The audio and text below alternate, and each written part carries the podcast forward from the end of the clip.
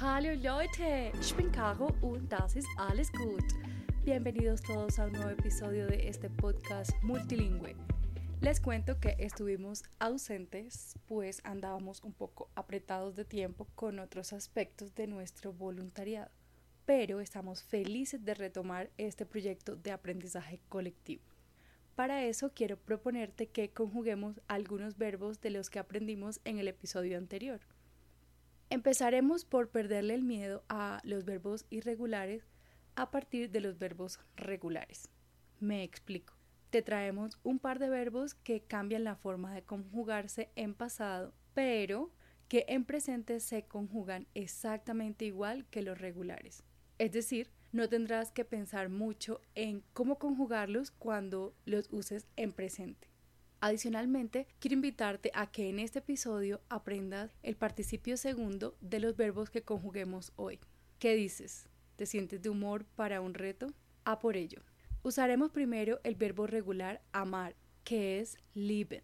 Ahora desagreguemos las partes del verbo. Si decimos lieben, ¿cuál consideras que es la raíz del verbo? La raíz es lieb. Con esa información definida, es momento de que pasemos a las terminaciones. Esta es la parte que te hará la vida más fácil. Podemos hacerlo de manera irracional, sin sentido y que suena divertido aunque no lo sea, o de manera racional, académica mm, o de ambas. Empecemos por la que no tiene sentido. Para ello necesitaremos los pronombres en español, todos. Yo, tú, él, ella, nosotros, ustedes, ellos. Ahora, en español y esta es la parte irracional propiamente dicha, le agregamos las terminaciones que van en alemán. Prepárate para sonar como una persona descabellada. Joe, tust, elt, ellat, nosotros sen, ustedes, ellos sen. Okay, es más keine Sinn, aber es entspannend. No tiene sentido, pero es relajante. Sí, a mí me relaja mucho pensar en las conjugaciones de verbos regulares de esa manera irracional, porque ¿qué sentido puede tener para un hablante no nativo otro idioma? Sin embargo, aquí te comparto la conjugación de la forma más racional. Ojo, muy pendiente de la raíz del verbo. En singular, cuando dices yo, ich, dices liebe, le agregas una e a la raíz. Tú, du, dices liebst, agregas st.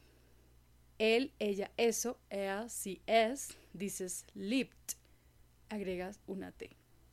En plural, cuando dices nosotros, wird, dices lieben, agregas en. Ustedes, ihr, dices liebt, agregas una t. Ellos o usted, la forma formal, sí, sí, dices lieben, agregas en. Así las cosas, si te gustan los patrones como a mí, seguro ya notaste que él, ella o eso ama y ustedes aman se conjugan igual. Así, sie, es liebt es igual o el verbo es igual a el que usamos en ihr liebt.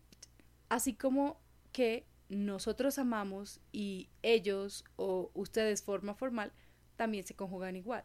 Así, wir lieben se conjuga igual a sie lieben.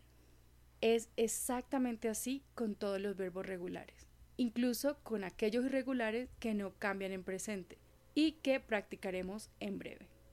Ah, la ñapa, el participio segundo. En lieben, el participio segundo se conforma con el verbo haben. Si decimos que él amó, decimos er hat geliebt. Nosotros amamos, wir haben geliebt tú amaste, tú has geliebt, y así sucesivamente. Eso es todo. Ya puedes ir por la vida conjugando verbos que da miedo.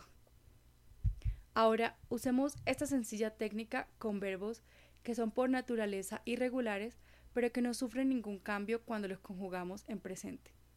Usaremos el verbo venir, que es kommen. Primero, es necesario que pienses en cuál es la raíz de este verbo.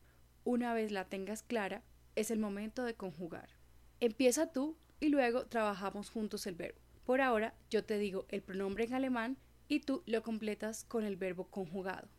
Ich, du, er, sie, es, wird, ihr, sí. Perfecto. Ahora juntos.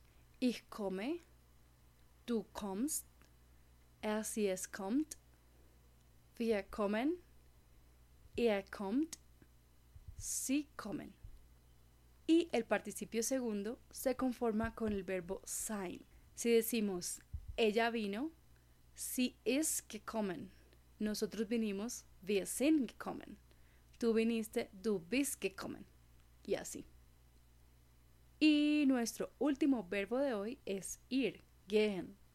Este verbo me parece que en ocasiones puede resultar difícil de pronunciar o de entender, particularmente cuando nuestros amigos alemanes provengan de distintas regiones. De nuevo, tú primero y luego juntos. Ojo, piénsate bien cuál es la raíz del verbo. En sus marcas, listos ya.